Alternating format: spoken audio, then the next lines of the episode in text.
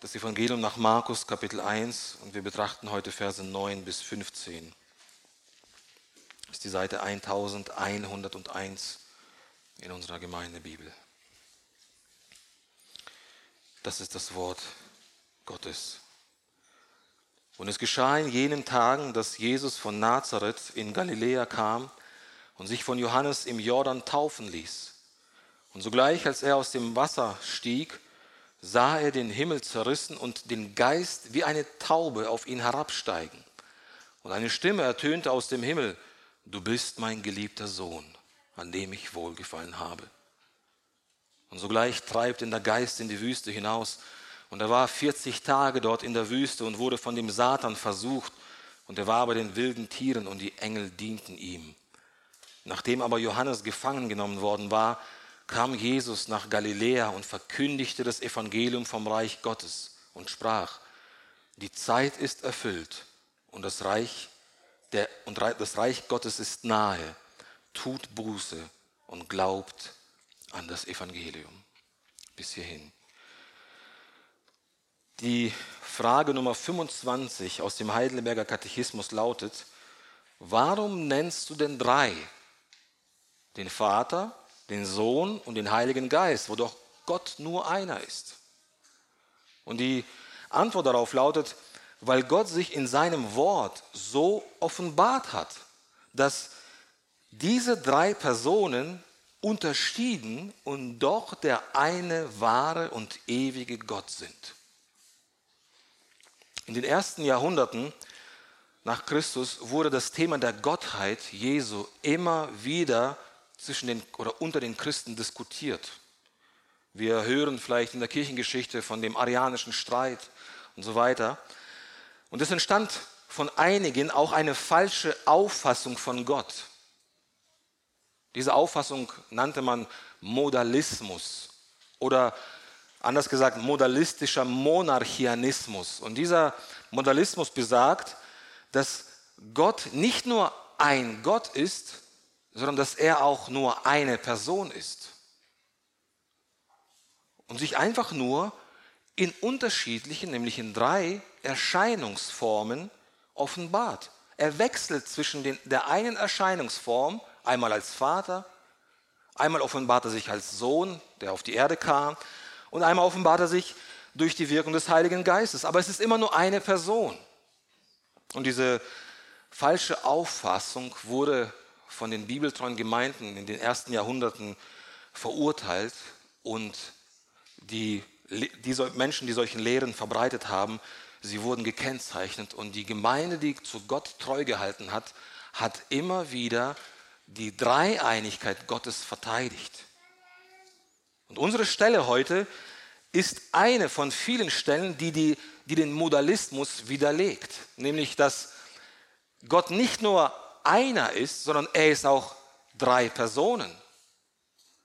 Und das sehen wir in dieser Schriftstelle, dass die heilige Dreieinigkeit gleichzeitig sich offenbart. Der Sohn steht, die zweite Person Gottes steht unten auf der Erde am Fluss Jordan.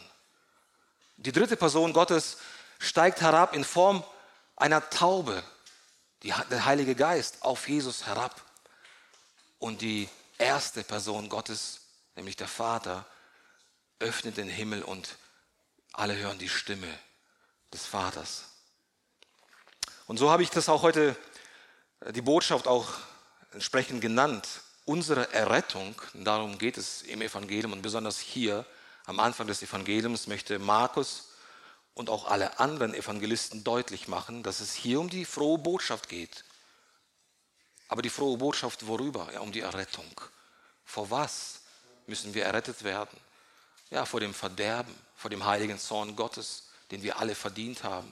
Und die Evangelien offenbaren von Anfang an, jedes der einzelnen Evangelien offenbart den Weg, den Plan der Errettung.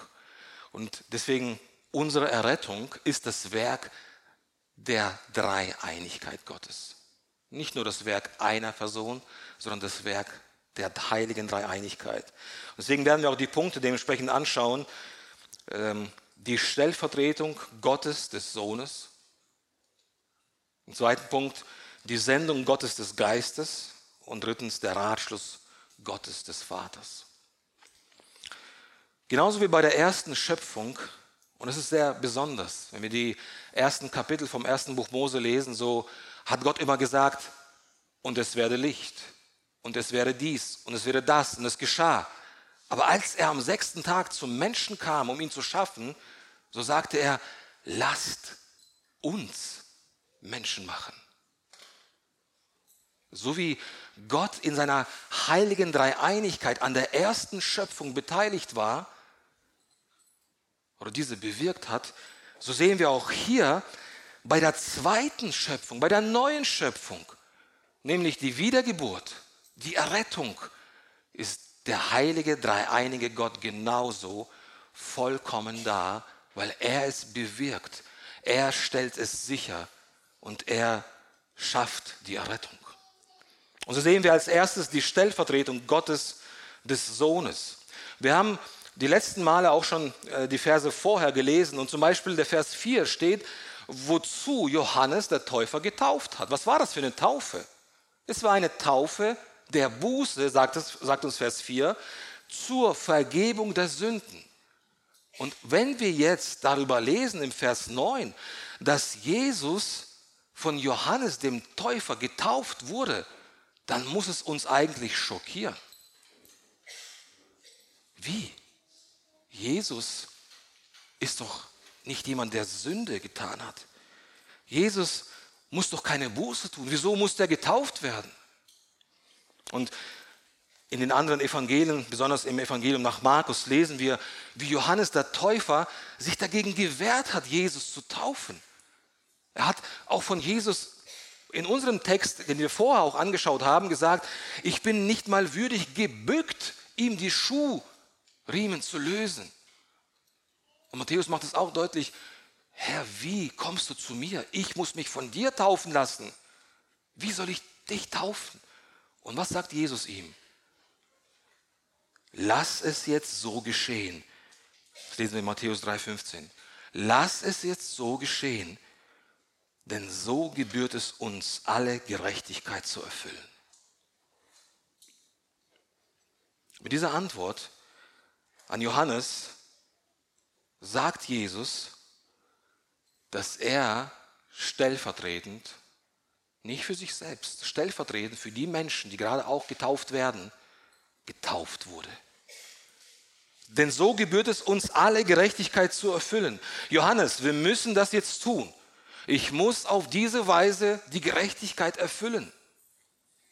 Ich muss getauft werden, nicht weil ich die Taufe brauche. Ich muss getauft werden, weil ich gekommen bin, um diese Sünder zu repräsentieren. Ich bin gekommen, um an ihrer Stelle zu stehen. Ich bin gekommen, um ihre Sünden zu tragen. Ich bin gekommen, um mich mit ihrer Not, mit ihrer Sünde zu identifizieren. Ich bin gekommen, um ihre Strafe zu tragen, für sie ans Kreuz zu gehen und letztendlich zu sterben. Ich bin gekommen als der zweite und als der letzte Adam, der das vollbringt, was der erste Adam nicht vollbringen konnte. Und so sehen wir hier in der Taufe Jesu die Lehre der Stellvertretung Gottes des Sohnes. In Jesu Taufe sehen wir Jesu willentliche Entscheidung, Sünder zu retten durch Stellvertretung. Und das lesen wir im 2. Korinther 5, 21, oder? Dass der Vater Jesus die Sünde zurechnen musste und es auch getan hat, um uns die Gerechtigkeit, die Jesus allein hatte, uns zuzurechnen. Das ist die Lehre der Stellvertretung. Und hier sehen wir, wie diese Lehre hier in, im Leben Jesu, ja in seiner Taufe zustande kommt. Die Taufe Jesu zeigt aber auch auf die wahre Taufe Jesu.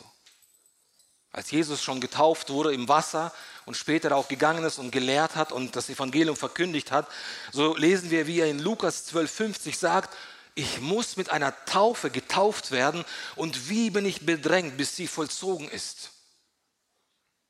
Er sprach über die Taufe seines Todes. Das heißt, in der Taufe Jesu sehen wir nicht einfach nur die Stellvertretung, er lässt sich für Sünder taufen, er identifiziert sich mit den Sündern, sondern wir sehen auch die Strafe, die er auf sich damit nimmt. Und am Ende wird er in den Tod getauft. Er spricht über die Taufe seines Blutvergießens, über die Taufe seines Todes. Und deswegen sagt er zu Johannes, lass es jetzt geschehen, denn so gilt es uns, die Gerechtigkeit zu erfüllen. Die Stellvertretung Jesu sehen wir aber auch darin, dass Jesus nach der Taufe in die Wüste gegangen ist. Im dritten Buch Mose, Kapitel 16, wenn du die Zeit dazu hast, lies es zu Hause mal durch, lesen wir von einem alljährlichen israelitischen Fest namens Yom Kippur. Es war ein Versöhnungsfest. Einmal im Jahr wurde es immer wieder gefeiert. Und an diesem Fest hat man eine ganz besondere Zeremonie durchgeführt. Und aus dieser Zeremonie spricht, spricht man auch heute in Deutschland noch vom Sündenbock. Es kommt von dieser Zeremonie. Es wurden zwei Ziegenböcke vor das Haus Gottes gestellt und es wurden Lose geworfen über die zwei Ziegenböcke. Das eine Los fiel auf den einen Ziegenbock, das war das Ziegenbock, das für den Herrn geopfert werden musste. Und das zweite Los fiel auf, auf einen Ziegenbock für den Asaseel. Es war in, diesem, in, dem, in der Überlieferung ein Wüstendämon. Und da hat man Folgendes getan. Man hat diesen ersten Ziegenbock, auf den das Los für den Herrn gefallen ist, geopfert. Stellvertretend für die Sünden des Volkes. Und dann hat man den zweiten Ziegenbock herbeigeführt. Der hohe Priester kam herzu, hat seine beiden Hände auf den Kopf des Ziegenbockes für den Asasel bestimmt aufgelegt und somit wurden die Sünden des Volkes Israels symbolisch auf das Ziegenbock übertragen. Er bekannte dabei seine, seine Schuld. Er bekannte dabei die Sünden des Volkes. Seitlich stand ein Mann, der bereit war, nachdem der Hohepriester die Hände von dem Ziegenbock weggetan hat, diesen Ziegenbock in die Wüste zu treiben, wo er dann verendet ist bei den wilden Tieren. Und schaut mal, was wir hier im Vers 12 lesen. Was geschah nach der Taufe Jesu? Und sogleich treibt ihn der Geist in die Wüste hinaus. Jesus ist die Erfüllung von diesen zwei Ziegenböcken. Der eine Ziegenbock, der stellvertretend für die Sünden des Volkes gestorben ist, geopfert wurde, aber genauso auch der stellvertretend die Sünden auf sich geladen hat und in die Wüste getrieben wurde. Und wir lesen, wie es der Hebräerbriefschreiber in Kapitel 13 sagt, dass er außerhalb des Lagers leiden musste. Das war in der Wüste, das war nicht in der Stadt, das war in der Öde. Wir sehen auch, dass im Johannesevangelium Johannes der Täufer auf Jesus zeigt und sagt, siehe, das Lamm Gottes, welches die Sünden der Welt hinwegnimmt. In der Wüste wiederholt sich aber auch eine andere Geschichte von dem Volk Israel und auch von den Geschichten im Alten Testament. Adam und Eva, als sie gesündigt hatten im Garten Eden, wurden von Gott in die Wüste, in die Öde hinausgetrieben. Jesus ist das zweite Adam, der das Paradies verlassen hat und auf die Erde kam, auf einen öden Platz dort wo Sünde geherrscht hat, um mit den wilden Tieren zu kämpfen. Und sein, sein Kampf begann mit dem Teufel und mündete letztendlich am Kreuz, wo er nicht verloren hat, sondern gesiegt hat. Und hier wiederholt sich aber auch die Geschichte Israels. Sie wurden aus der Sklaverei aus Ägypten befreit und gingen in die Wüste und hielten sich dort 40 Jahre auf. Und was lesen wir in Vers 13 von unserem Predigtext? Und er, also Jesus, war dort in der, und er war 40 Tage dort in der Wüste. Jesus ist nicht nur der zweite Adam, der nun alles richtig macht. Er ist auch das wahre Israel, der in der Wüste versucht wurde als Mensch, doch ohne Sünde und gestärkt durch den Geist zurückkehrte. Jesus kam als der letzte Adam, als das neue Israel in seiner menschlichen Natur, um in der Versuchung standhaft zu bleiben. Und es war alles stellvertretend. Wir dürfen nicht nur von der Stellvertretung, die am Kreuz geschah, reden. Absolut, das war die Stellvertretung für das Tragen der Strafe, für die Schuld, die wir verdient haben. Aber genauso war auch das Leben Jesu in jeder Lage, die er gelebt hat. Er war ein Mann, der mit Krankheit vertraut war, mit Schmerzen vertraut war. Auch das war stellvertretend für uns. Und genauso auch, wie er im Leben das ganze Gesetz Gottes in den gehalten hat, in den Versuchungen standhaft geblieben ist. Das war stellvertretend für uns. Und was auch interessant ist hier zu bemerken, Markus sagt, und er war bei den wilden Tieren und die Engel dienten ihm. Das ist eine Andeutung auf den Propheten Jesaja, Kapitel 11, Vers 6 bis 9. Er als das Lamm Gottes ist bei den wilden Tieren. Und es ist auch ein Hinweis, dass hier etwas Neues beginnt, was letztendlich dahingehend mündet, wo keine Bosheit, nichts Böses mehr sein wird, wo das Lamm neben dem Löwen liegt, wo das Lamm neben dem Wolf liegt und nichts passiert, weil das Böse nicht mehr da ist. Und Jesaja erinnert uns daran und sagt, da wird der Wolf bei dem Lämmlein wohnen und der Leopard sich bei dem Böcklein niederlegen. Das Kalb, der junge Löwe und das Mastvieh werden beieinander sein und ein kleiner Knabe wird sie treiben. Die Kuh und die Bären werden miteinander weiden und ihre Jungen zusammen lagern. Und der Löwe wird Stroh fressen, wie das Rind. Der Säugling wird spielen am Schlupfloch der Natter und der Entwöhnte seine Hand nach der Höhle der Otter ausstrecken. Sie werden nichts Böses tun, noch verderbt handeln auf dem ganzen Berg meines Heiligtums, denn die Erde wird erfüllt sein von der Erkenntnis des Herrn.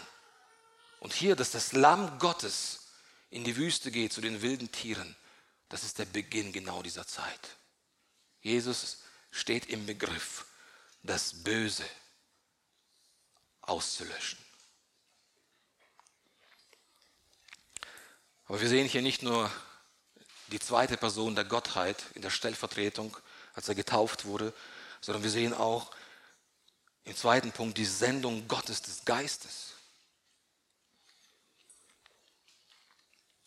Im Vers 10 lesen wir, und sogleich, als er aus dem Wasser stieg, sah er den Himmel zerrissen und den Geist wie eine Taube auf ihn herabfahren. Der Heilige Geist, die dritte Person Gottes, der auf Jesus gekommen ist, um ihn auszurüsten, um ihn in seiner menschlichen Natur auszurüsten, damit Jesus als der Knecht Gottes, als der Menschensohn seine Mission erfüllen konnte. Der Geist ist nicht weniger Gott als der Vater. Und der Geist ist nicht mehr Gott als der Sohn. Diese drei und auch der Geist, der hier im Bild einer Taube auf Jesus herabfährt, sind alle wesensgleich.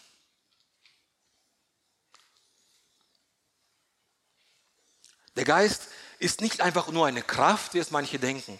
Der Geist ist eine Person. Er treibt. Er hat einen Willen. Er befiehlt. Er kann betrübt werden. Gott, der Vater, sendet den Geist. Gott der Sohn, lesen wir in Epheser 4, schenkt die Gaben des Geistes. Und der Geist kommt als der zweite Tröster, der nichts anderes tut, was Jesus getan hat. Er zeigt auf Jesus, er zeigt auf die Errettung. Er vollbringt das Werk, er wendet das Werk der Erlösung in unseren Herzen an.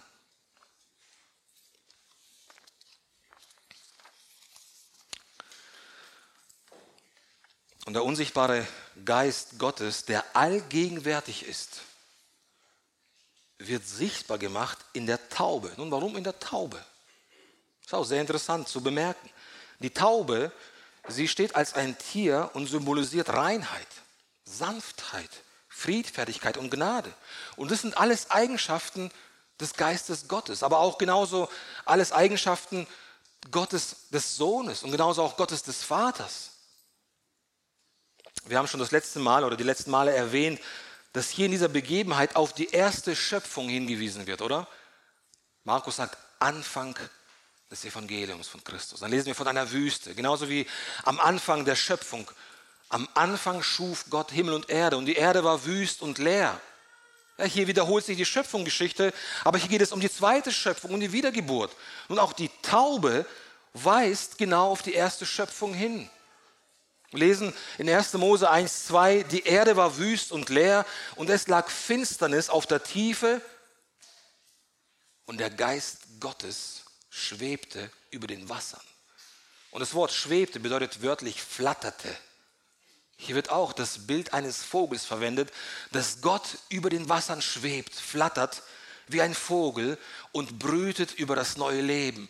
Er ist gekommen, das neue Leben zu schaffen und das neue Leben zu geben. Und genauso auch hier flattert die Taube über dem Jordan und setzt sich auf Jesus herab. Der Geist wird gesendet, um neues Leben zu schaffen, um neues Leben zu geben. Und so sehen wir auch im 2. Korinther 5, 17, dass wenn jemand in Christus ist, eine neue Schöpfung ist er. Das Alte ist vergangen, alles ist neu geworden. Und dazu wurde der Heilige Geist ausgesandt, um neues Leben zu schaffen. Und so steht Jesus, der Gott, der Sohn, unten am Jordan. Der, der Gott, der Geist fliegt herab in Form einer Taube auf Jesus. Und nun kommen wir zum dritten Punkt, der Ratschluss Gottes des Vaters. Man lesen wir in Vers 11. Und eine Stimme ertönte aus dem Himmel, du bist mein geliebter Sohn, an dem ich wohlgefallen habe. Der Vater identifiziert hier den Sohn. Er gibt dem Sohn einen Namen. Er heißt nicht einfach nur Jesus, so wie es Gabriel dem Josef und der Maria aufgetragen hat. Du sollst ihm den Namen Jesus geben, weil er wird sein Volk von ihren Sünden retten. Ja, das bedeutet der Name Jeshua oder Jesus. Aber das Wichtigste, was wir über Jesus wissen müssen, und genau auch jetzt, speziell, wo er getauft wurde, wo die anderen Menschen ihn sehen und sie denken, er ist nicht kein anderer Mensch als wir. Es ist eine Taufe der Buße, die zur Vergebung der Sünden geschieht. Und Jesus wird getauft, also ist er vielleicht ein Sünder und der Buße machen muss. Nein, das Wichtigste, was wir über Jesus wissen müssen, dass er nicht ein gewöhnlicher Mensch ist, der mit einer Sünde behaftet ist, der Buße benötigt. Die Menschen schauen auf Jesus und sie sehen in ihm vielleicht nur einen Menschen. Aber das Wichtigste, was wir über Jesus wissen müssen, ist, dass er der Sohn Gottes ist. Dass er der Sohn Gottes ist. Seine Identität wurzelt in seiner Beziehung zum dreieinigen Gott. Und so geht es vom Vater aus, dies ist mein lieber Sohn. Er ist der Sohn Gottes. Der Vater nennt ihn Sohn, nicht wie wir Söhne oder Töchter Gottes heißen, sondern er wird hier als Sohn Gottes in der vollkommenen Definition als Sohn Gottes bezeichnet. Das, was Sohn bedeutet. Sohn Gottes bedeutet, dass er die gleiche Natur hat, das gleiche Wesen wie sein Vater. Sohn Gottes bedeutet nichts anderes, dass Jesus hier als Mensch, der am Jordan steht, Gott selbst ist. Und das proklamiert der Vater aus dem Himmel. Und was hier auch bemerkenswert ist, zu wem spricht der Vater? An wen richtet er diesen Satz? Du bist mein Sohn, ja an Jesus. Die anderen hörten es, aber der Vater richtet diesen Ausruf an seinen Sohn direkt. Denn Jesus, wir sehen, dass er aus dem Wasser stieg und wohin sah Jesus? in den Himmel. Er identifizierte sich durch die Verbindung mit seinem Vater und er schaute in den Himmel und von dort aus gab ihm der Vater die, seine Identifikation als Menschensohn du bist mein geliebter Sohn.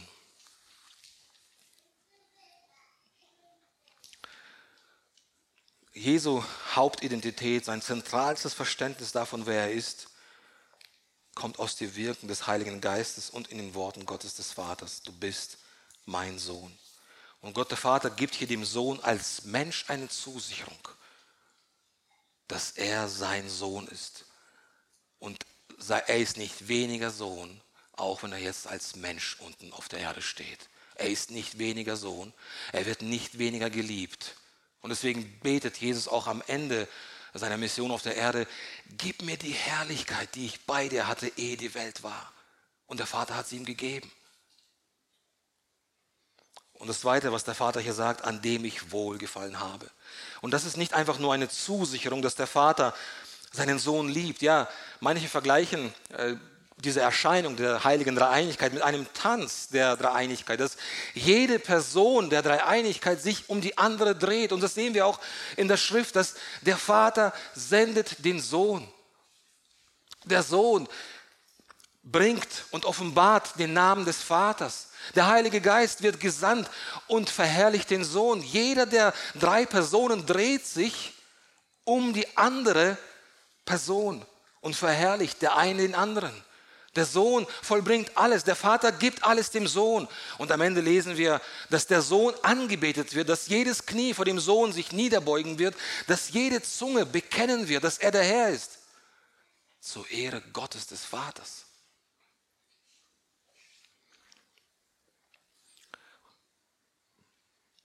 Aber dies ist nicht eine Bestätigung, dass der Vater den Sohn liebt, sondern es ist auch eine Bestätigung für die Errettung, die nur so geschehen konnte.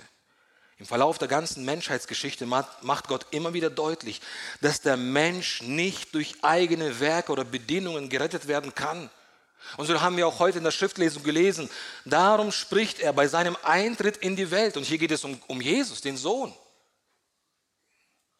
Opfer und Gaben hast du nicht gewollt. Einen Leib hast du mir bereitet. An Brandopfern und Sündopfern hast du kein Wohlgefallen. Siehe, ich komme. In der Buchrolle steht von mir geschrieben, um deinen Willen, oh Gott, zu tun. Und genau das bestätigt hier der Vater. Dies ist mein geliebter Sohn, an dem ich wohlgefallen habe. Das ist der einzige Weg zur Errettung. Wir sehen die Dreieinigkeit, wie sie aktiv ist und aktiv bleibt in unserer Errettung. Der Sohn hat uns den Namen des Vaters offenbart. Er lehrt uns in seinem Wort, seinen Vater als unseren Vater zu sehen. Oder wie lehrte er die Jünger zu beten? Unser Vater in dem Himmel. Christus ist der Sohn Gottes seiner Natur nach, aber wir werden zu Söhnen Gottes, zu Töchtern Gottes in Christus. In Galater 3 lesen wir, denn in Christus Jesus seid ihr alle durch den Glauben Söhne Gottes. Und das ist die Identität, die Gott der Vater dem Christus, Gott dem Sohn zuspricht. Da ist auch unsere Identität enthalten. Durch Christus sind wir ebenso Söhne Gottes. Und Paulus sagt hier, dass wir durch den Glauben mit Christus verbunden sind und er sagt, dass wir in unserer Taufe Christus angezogen haben. Und damit sagt uns Paulus, dass auch wir an der Identität Jesu teilhaben. Auch wir, sagt er, sind alle, die in Christus sind, Söhne Gottes. Und wie wird die frohe Botschaft von der Rettung zu deiner frohen Botschaft? Wir lesen es im Vers 14 und 15. Nachdem aber Johannes gefangen genommen worden war, kam Jesus nach Galiläa und verkündigte das Evangelium vom Reich Gottes und sprach, die Zeit ist erfüllt und das Reich Gottes ist nahe. Tut Buße und glaubt an das Evangelium. Die Botschaft, die frohe Botschaft, das Evangelium von der Rettung wird zu deiner frohen Botschaft über die Einsicht, dass du Christus brauchst. Das Evangelium ist nur für die, die erkennen, dass sie eine frohe Botschaft brauchen. Wir lesen in dem Wort Gottes, dass Jesus selbst es gesagt hat, dass er nicht gekommen ist, um die Gerechten zu rufen, sondern Sünder zur Buße. Das sind Menschen, die erkennen, dass sie Jesus brauchen. Nur die Kranken brauchen einen Arzt, sagt Jesus, nicht die Gesunden. Was nicht heißt, dass es manche gibt, die Jesus nicht brauchen. Aber sie erkennen nicht, dass sie Jesus brauchen. Sie erkennen nicht, dass sie in nur durch Jesus gerettet werden können, dass sie ohne Christus keine Hoffnung haben, dass sie ohne Christus in ihrer Identität, in ihrer Sünde gefangen sind, dass ihre Identität ihr sündiges Leben, ihre verdorbene Natur ist. Aber Christus kann dich befreien.